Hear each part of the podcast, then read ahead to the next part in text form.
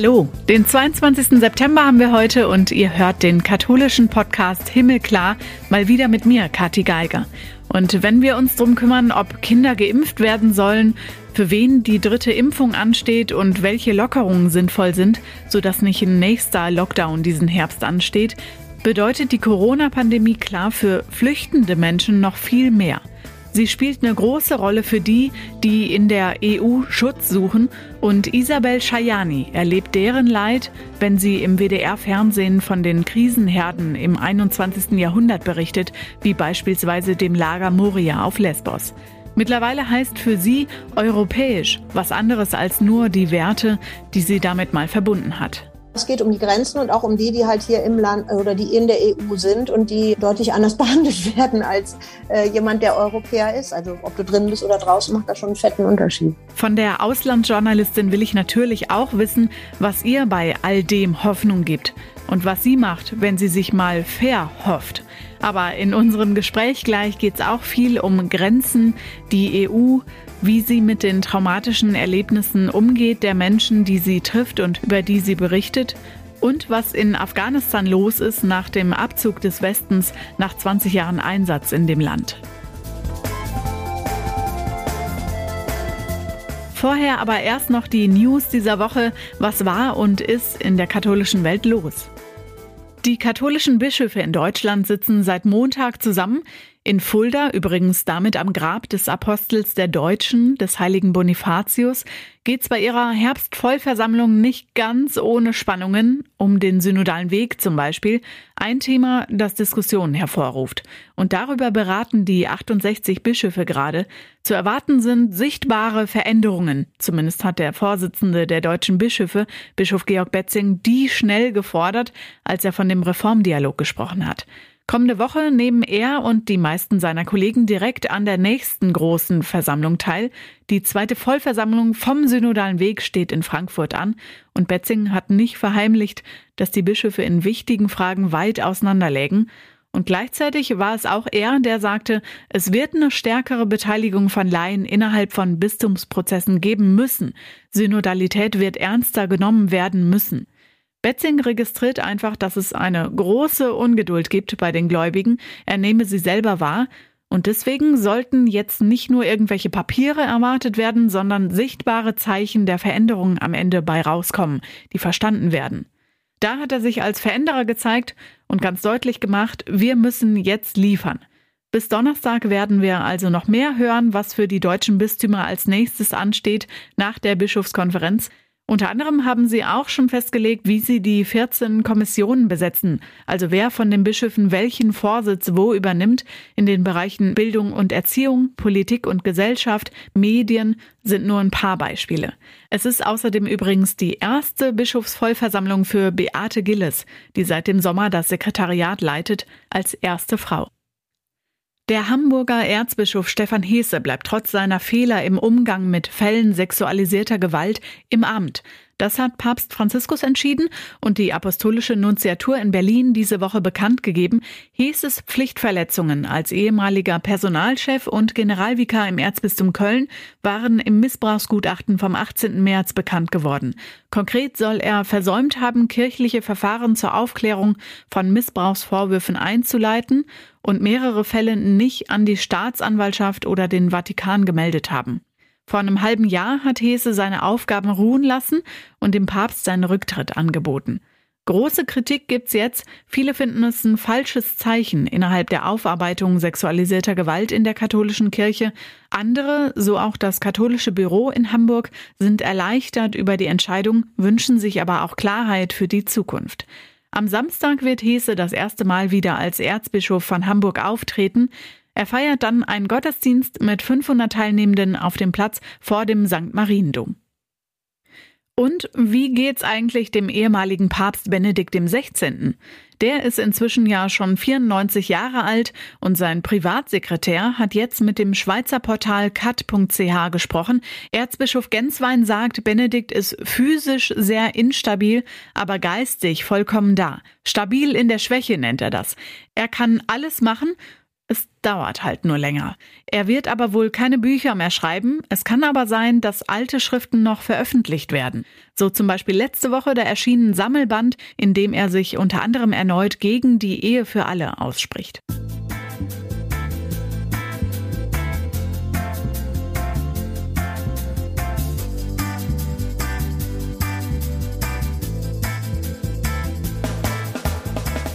Heute spreche ich mit einer Frau, die an den Orten auf der Welt steht und äh, von da berichtet, wo die Katastrophen im 21. Jahrhundert sind.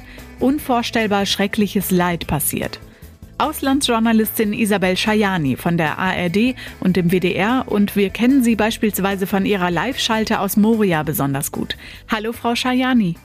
Hallo. Sie haben äh, bei WDR for You auf humorvolle Art aufs Impfen aufmerksam gemacht. Wie geht es Ihnen persönlich an der aktuellen Stelle der Pandemie?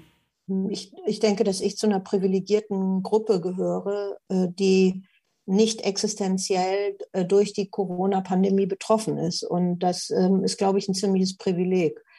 Ähm, wir konnten in der ganzen Zeit weiter berichten. Wir haben eine Zeit lang sozusagen unsere eigenen äh, Arbeitszimmer zu Hause als kleine Studios umgebaut, weil der Bedarf ähm, an Informationen bei den Menschen, für die wir berichten, es sind ja vor allen Dingen Menschen, die neu sind in Deutschland, ähm, Syrerinnen, äh, Iraker, vor allen Dingen Afghanen, Afghanen, Iraner, die wollten natürlich genauso wissen, was passiert. Und nicht alle sind der deutschen Sprache so mächtig, dass sie eins zu eins deutschen Nachrichten folgen können. Deswegen haben wir das dann äh, weiter übernommen äh, und versucht, da möglichst viele Menschen zu informieren. Aber ähm, ich würde sagen, ich persönlich bin jemand, der ähm, der davon nicht existenziell betroffen ist, wie andere ganze Wirtschaftszweige oder sowas.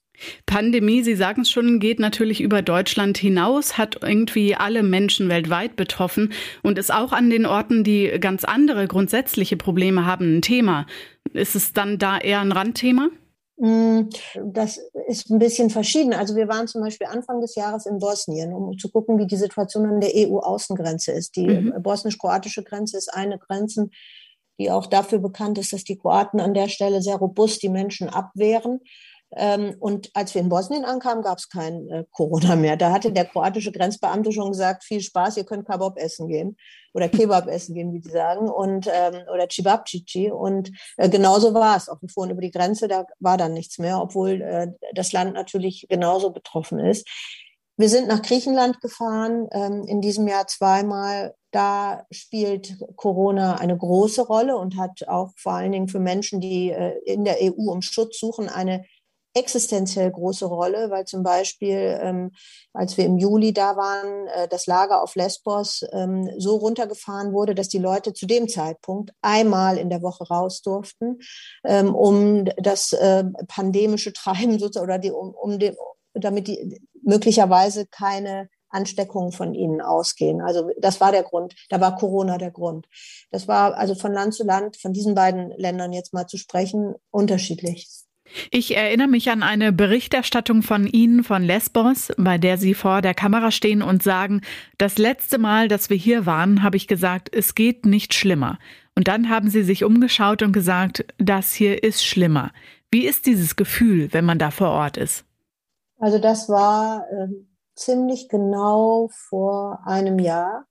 Ähm, das war drei Tage oder vier Tage, nachdem äh, Europas größtes Flüchtlingslager, nämlich Moria, in Brand gesteckt worden war. Und was ich damals meinte, als ich gesagt habe, das ist schlimmer, war, als wir im Februar da waren, war ein Lager, was für 3000 Menschen ausgelegt war, voll gestopft, muss man wirklich sagen, mit 24.000. Als wir dann im Sommer kamen, waren ungefähr die Hälfte der Menschen da, aber die lagen jetzt auf einmal alle auf der Straße und die lagen wirklich auf der Straße. Äh, für uns ist das so eine Redewendung und da war das aber Wirklichkeit. Und, ähm, und das war schlimmer. Und dann hatten sie, in Moria gab es wenigstens Essensschlangen und es gab regelmäßig was zu essen. In dieser Zeit, nach dem Feuer, haben Leute da richtig Hunger und Durst gehabt. Das ist jetzt nicht so. Das war zu dem Zeitpunkt auf jeden Fall so was die Griechen jetzt gemacht haben, äh, natürlich auch in ihrer Hilflosigkeit, weil sie wissen, dass sie an der Außengrenze sind, ist, sie haben sehr viele Menschen von den Inseln aufs Festland gebracht. Und dann möchte man sagen, okay, dann ist die Nummer doch erstmal gelaufen, dann hat es sich ja entspannt und dies ist nicht der Fall. Weil auf dem Festland guckt man nicht so genau hin. Da gibt es aber auch ungefähr an die 30 Lager, völlig überbelegt, wo, wo die Leute auch über einen langen Zeitraum in äh, Zelten sind. Und wenn sie überbelegt sind, heißt das, man hat auch nicht unbedingt Anspruch auf ein Essen, was es bei der Essensschlange gibt. Und der Punkt, der mich eigentlich immer am meisten interessiert und der ich, der, den ich am schwierigsten finde bei dem Ganzen, ist, was wird aus den Kindern? Und ähm, in diesen Lagern auf dem Festland, auf die wir jetzt nicht mehr so gucken, ist es eben so, dass viele der Kinder, die haben ja dann schon die Inseln hinter sich, ähm, sehr lange nicht zur Schule gehen. Und das, obwohl sie in Europa sind. Und das ja auch alles in der Pandemiezeit. Vor einem Jahr war Corona genauso schon Thema. Das stimmt. Also das war jetzt natürlich auch nochmal, wenn ich das mal etwas böse sagen darf, eine dankbare Entschuldigung. Griechische Kinder sind zum Teil auch lange Strecken nicht in die Schule gegangen. Und ähm, das war dann, äh, das betraf dann natürlich auch die Kinder in den Lagern genauso. Äh, aber da gab es natürlich kein Lernen on Remote oder sowas. Da gibt es dann manche Eltern, die Initiativen ergreifen oder auch andere Schüler, was ich echt beeindruckend finde und was sicherlich auch die richtige Reaktion ist. Dann gibt es 16- oder 17-Jährige, die den Jüngeren Unterricht geben. Das gab es auch schon in Moria und das ist auch beeindruckend zu sehen, dass Leute sozusagen, nicht alle, aber manche in dieser Opferrolle nicht verharren, sondern dass sie sagen, okay, wir nehmen das jetzt selber in die Hand. Aber grosso modo, wir beide, die wir jetzt miteinander sprechen, Sie als Europäerin, ich als Europäerin, wenn man sieht, dass äh, Schulkinder hier hinkommen und eben keine Schulkinder sind, äh, sondern Lagerkinder, weil sie nicht in die Schule gehen können, dann ist das schon was, äh, was finde ich sehr bedenkenswert ist. Jetzt haben Sie von uns beiden als Europäerinnen gesprochen. Was ist für Sie Europa oder europäisch? Puh, ähm, Europa äh, oder europäisch war für mich immer ein äh, großer Kompass, vor allen Dingen von Werten, äh, die ziemlich dicht an zum Beispiel der äh, UN-Menschenrechtserklärung sind. Ähm, Werte, ähm, von denen ich sagen würde, wo, nach denen wir versuchen, unsere Kinder zu erziehen, die unsere Kinder hier in der Schule lernen. Ähm, aber ähm, ich muss mittlerweile feststellen, dass dieses Europa und die Werte, die dieses Europa äh, im europäischen Raum zum Teil lebt, eben für die Menschen gelten, die drinnen sind, aber nicht für alle, die versuchen, hier reinzukommen. Äh, da gibt es mittlerweile schon, und das macht das Europabild von mir heute aus, da gibt es schon zwei Gruppen. Wo es wieder um die Grenzen geht, oder? Ja, es geht um die Grenzen und auch um die, die halt hier im Land oder die in der EU sind und die äh, deutlich anders behandelt werden als äh, jemand, der Europäer ist. Also ob du drin bist oder draußen, macht da schon einen fetten Unterschied. Mhm. Erst der fast schon ein bisschen stolze Blick ja auch hier in Deutschland zurück auf 2015 und wir schaffen das von Jahr zu Jahr dann mehr, das äh, nie wieder und im Moment ja auch eher so, das darf sich nicht wiederholen. Ist da auch eine Resignation zu spüren? Das ist eigentlich interessant, dass Sie das nochmal mit 2015 ansprechen. Ich glaube, wir neigen eigentlich dazu, uns da selber ein bisschen selbst zu kasteien und, ähm, und ein bisschen klein zu machen. Ähm, das war damals europapolitisch sicherlich schwierig. Ähm, humanitär war es, glaube ich, ein ähm, sicherlich historischer Schachzug. Und ich finde die Reaktion jetzt, dass man Sorge dafür hat, dass diese Situation wiederkommen kann, die finde ich eigentlich ziemlich normal, auch dass das jetzt kommt. Und ich finde aber immer noch, auch in 2021, ich finde, es gibt immer noch, auch im kirchlichen Umfeld, wirklich viele Leute, die richtig viel Zeit da rein investieren und versuchen, Menschen hier sozusagen diese Gesellschaft zu erklären. Und ohne diese Leute, das ist das, was ich dann erlebe, wenn ich Leute in Frankreich oder in, äh, also in Paris auf der Straße oder in Calais anspreche. Ohne diese Leute sind viele verloren und irren so ein bisschen als Dublin-Irrlichter durch Europa. Aber dieses ähm, zivilgesellschaftliche Engagement, was es immer noch gibt und was man eigentlich viel zu selten äh, lobt und würdigt, das ist was, das zeichnet Deutschland auch aus. Also andere Länder sagen dann vielleicht, boah, was seid ihr moralisch? Oder wir sagen das auch selber über uns. Aber dieses Moralinsaure, das führt ja auch dazu, dass wirklich viele Menschen sich bewegen. Das muss man einfach, also das kann man einfach mal konstatieren und sagen, das ist super, dass das so ist. Dass das dann natürlich auch zu einer Gegenreaktion führt, dass Leute sagen, ja, ist ja schön, was ihr da macht, aber da wollen wir, das wollen wir nicht, finde ich eigentlich in so einer, ja, in, in einer Gesellschaft wie unserer auch relativ normal. Sie haben die Kirche gerade in dem Zusammenhang schon genannt. Sehen Sie die Aufgabe bei Christinnen, Christen, gläubigen Menschen bei den Kirchen? Ähm, Menschen zu leiten oder zu führen oder zu betreuen, die neu sind hier? Genau, ja. Ja, ich meine, wenn Sie sich, ich bin nicht so bibelfest, weil ich bin kein Christ, ich bin Bahai, aber wenn man sich die großen Geschichten, die großen Menschheitsgeschichten in den heiligen Büchern anguckt, ähm, sei es jetzt die Bibel oder sei es der Koran oder sei es das Alte Testament, dann geht es ja ständig um Menschen, die ihre Heimat verlassen müssen und woanders ankommen und fremd sind. Also diese, diese, diese Urnot, äh, die, die ist ja auch im Christentum ganz, ganz, ganz tief sozusagen in der christlichen DNA. Und anders kann ich mir andersrum, ich kann mir gar nicht anders erklären, dass so viele Christen und Christinnen sich da engagieren, ähm, wenn es diese Geschichten nicht gäbe. Mhm. Ich glaube, dass, ich glaube, dass, das muss ein, das muss ein ganz starker Motor sein. Und gleichzeitig spielt aber ja auch Geld eine große Rolle in der Politik dann. Wie geht man damit um? Ob man jetzt die Europapolitik nimmt oder darüber hinaus andere Länder wie die Türkei, mit denen wird ein Pakt geschlossen. Sind das alles ähm, gescheiterte Versuche inzwischen? Nee, ich glaube nicht, dass Geld das Problem ist. Also, ähm, ich, also sage ich jetzt als Außenstehende, ich bin jetzt nicht bei irgendwelchen Verhandlungen dabei.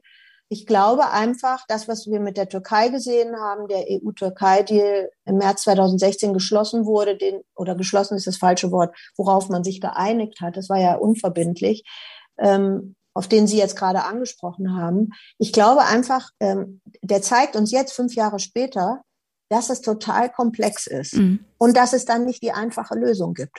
Und wenn die ähm, politischen Konstellationen komplexer werden, dann benutzen einzelne Länder diese Menschen, die da umherirren und Sicherheit suchen, auch als politisches Druckmittel und wenn es ganz schlimm kommt, als Waffe, was man jetzt gerade äh, an der polnisch-belarussischen Grenze sieht. Und es ist aber, hm, wir denken immer so ein bisschen, ja, es gibt ja die eine Lösung, aber die will ja keiner oder so, aber so ist es eben nicht.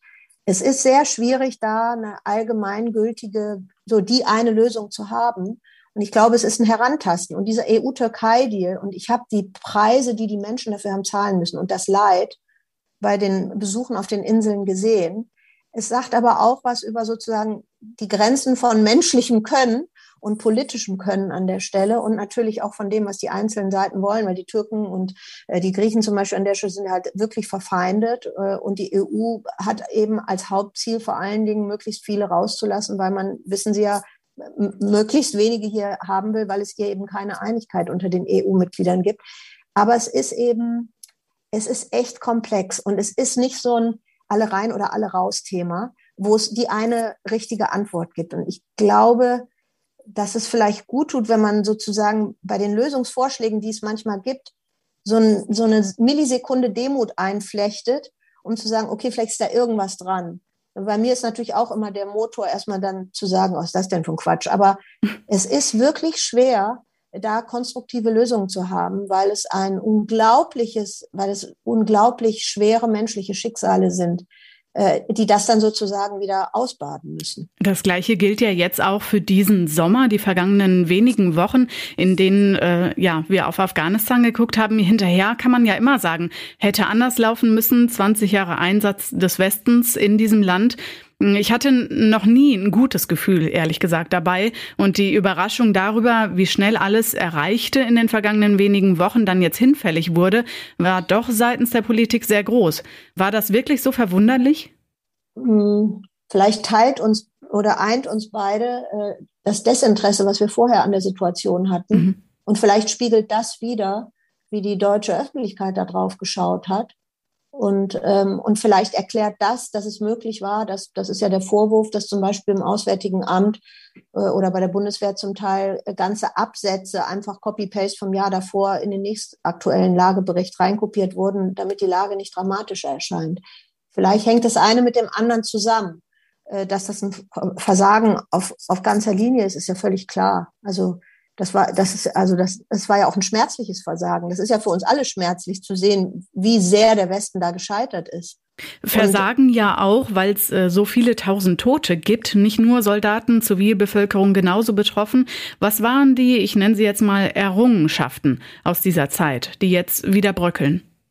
Ich glaube, also soweit ich das von außen äh, beurteilen kann, weil ich habe viel mit Afghanen, Afghaninnen hier und auf, auf dem Weg hierhin zu tun gehabt, aber ich war noch nie in Afghanistan. Äh, mein Eindruck ist, dass es, ein, ähm, dass es eine Zeit gab, in der eine Zivilgesellschaft entstanden ist mit Presse, ähm, also mit all denen, die jetzt auch tatsächlich gefährdet sind, mit äh, Frauenrechtsorganisationen, mit Menschenrechtsorganisationen, äh, zum Teil mit Bildung, zum Teil nicht und ich glaube, dass, also das war, glaube ich, die letzten Jahre sowieso schon gefährdet, aber ich glaube, das war eine Errungenschaft. Aber ich kann nicht wirklich beurteilen, wie verankert das in der Gesellschaft war. Viel ist Thema auch, dass Frauen jetzt wieder weniger Rechte bekommen oder die Sorge dafür ist vor allem jetzt groß geworden. Wie schätzen Sie die Lage aktuell für Frauen vor Ort ein? Das ist nicht so eine einfache Frage. Aber erstens scheint so, dass da Bewegung drin ist, weil es ja immerhin noch mutige Frauen gibt, die auf die Straße gehen. Zum anderen spreche ich mit Frauen, ähm, die sich versteckt halten. Und dann kommt aber auch dazu, und das ist ein Faktor, den ich im Moment nicht richtig einschätzen kann, dass natürlich viele immer davon geträumt haben, rauszukommen und ich nicht genau weiß, ähm, ist die, wird die Lage wirklich genau so gefährlich geschildert, wie sie jetzt ist, oder ist das auch einfach nochmal der Tatsache geschuldet, dass das jetzt Möglichkeit ist, ähm, dieses Land verlassen zu können? Ähm, also ein endgültiges Urteil, wie die Lage der Frauen da ist, kann ich mir nicht erlauben. Ich nehme aber aus all dem, äh, was Frauen schildern, die das Land entweder verlassen haben oder da sind, äh, mit, dass es absolut desaströs ist. Und es gibt dieses Bild, vielleicht haben Sie das gesehen, ich glaube, das war am Wochenende, äh, da, da ist ein Hörsaal in Kabul und alle Frauen mhm. sehen aus, als wären sie in schwarze Säcke gepackt und es gibt sie sozusagen gar nicht mehr. Das ist schon ein sehr starkes Sinnbild dafür, ähm, wie nach dem Machtwechsel die neuen Herrscher ähm, sich die Rolle der Hälfte der Gesellschaft vorstellen. Glaube ich auch und das vermittelt auch ein Gefühl von Unsicherheit. Ich weiß nicht, ob es sowas wie Sicherheit noch da gibt, für einige Menschen mhm. zumindest. Ähm, es ist ja auch das Bestreben der Taliban ausschließlich das radikale, militante, grausame, vielleicht auch angsteinflößende und machtstrebende Verständnis von Religion in den Mittelpunkt zu stellen. Wirkt es nur nach außen so oder ist das deren Verständnis? Das ist natürlich schon ein entscheidendes Legitimationsinstrument. Das ist schon ein entscheidender Motor. Sicherlich auch ein Grund, warum die sozusagen am Ende die Macht übernommen haben, weil sie davon beseelt und getrieben und durchtrieben sind. Also ich glaube, das, das sehe ich auch so. Es zeigt aber noch was anderes, für mich zumindest. Das ist ja eine ganze Generation von Menschen, äh, die in Flüchtlingslagern aufgewachsen sind und die eigentlich nichts anderes als einen Kriegszustand kennen. Wir beide, die wir reden, wir kennen das überhaupt nicht. Wir kennen halt immer nur diese Sicherheit. Und wenn man dann sieht, was eine wirklich von, von Krieg zersetzte Gesellschaft, was das dann Generationen später macht und wie hoch der Preis ist, den die ganze Gesellschaft dann zahlen muss, da, da schaudert es einen wirklich, auch wenn man nicht wirklich jetzt eine Antwort darauf hat. Aber ähm, also das ist eigentlich das, was mich bei den, bei den Taliban wirklich in Angst und Schrecken versetzt, weil ich denke, guck mal, was die da mit sich tragen im Gepäck und wie verroht die dann am Ende sein müssen, um sowas umzusetzen und einfach auf eine Frau draufzuschlagen, die sie auf der Straße sehen, äh, weil sie ruft Freiheit, außer die. Die Taliban geben sich inzwischen in erster Linie eher verhandlungsfreudig. Ist das eine Gefahr? Auch eine Gefahr, sie zu unterstützen? Ja, es zeigt vielleicht, diese Situation zeigt vielleicht das ganze Dilemma ähm, dass der Westen auf der einen Seite versucht hat, äh, Werte in eine Gesellschaft zu implementieren äh, und ist damit komplett gescheitert. Jetzt versucht er zumindest einen humanitären Zugang zu einer Gesellschaft zu haben, äh, damit es keine humanitäre Katastrophe gibt. Und in der humanitären Hilfe hat man eben immer dieses unglaubliche Dilemma zwischen ähm, äh, kümmere ich mich um die Bevölkerung und gehe einen, Deal, einen Pakt mit dem Teufel an oder lasse ich sie ähm, oder überlasse ich sie ihrem Schicksal? Das ist ja auch in Syrien so gewesen.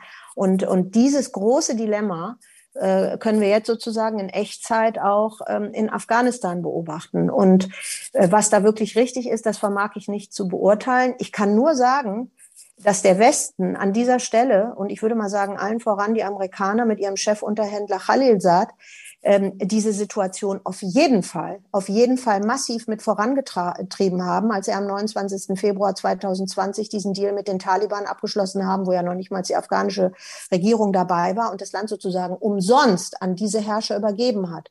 Das heißt, man ist, hat sich jetzt in Dilemma rein manövriert, äh, wo zumindest ähm, ein Teil der jetzt handelnden Personen ähm, massiv zu beigetragen haben. Und geendet ist es dann ja in der besonders großen Kritik am Abzug und wie man das Land letztendlich nach dem Einsatz verlassen hat. Ist diese Kritik berechtigt aus Ihrer Sicht? Ja, das war ein, das war ein einziges Desaster.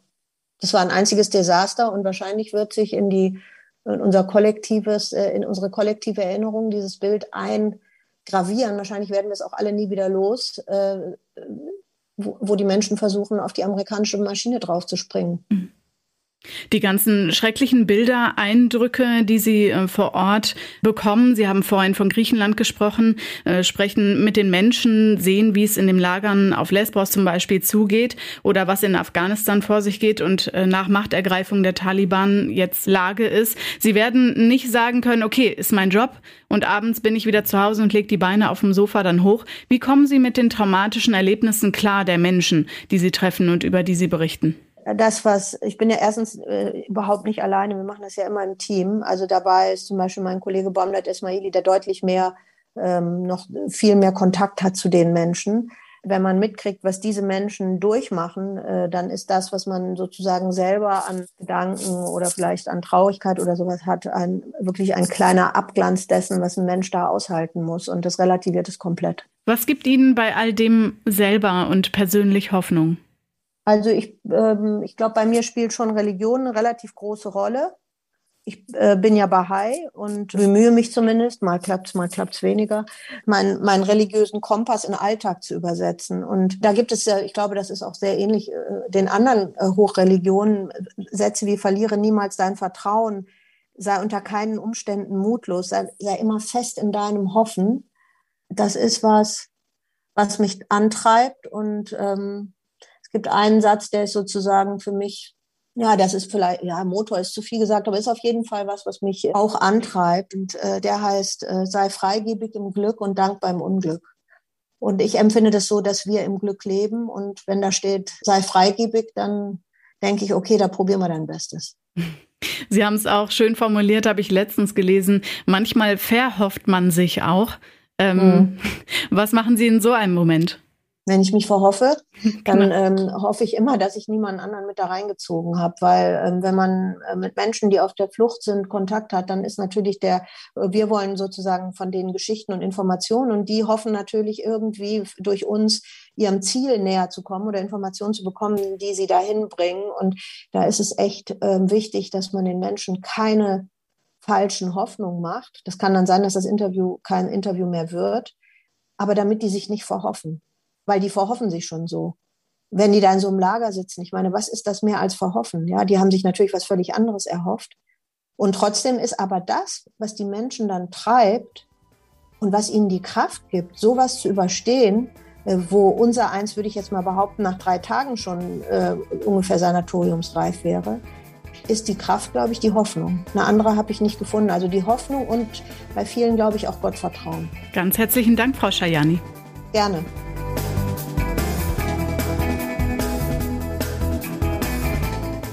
Mehr zum Nachlesen gibt's auf katholisch.de und auf domradio.de. Auf himmelklar.de gibt's alle anderen Podcast-Folgen auch zum Anhören und ein kleines Himmelklar-Special hört ihr Ende der Woche von uns. Da wollen wir uns vor dem Gang in die Wahlkabine am Sonntag die Programme der großen Parteien angucken zur Bundestagswahl jetzt, besonders auf die religiösen Themen hin. Wenn ihr es nicht eh schon macht, wird's Zeit, folgt uns auf Instagram, Facebook und oder Twitter. Und ich bin Katharina Geiger. Macht's gut!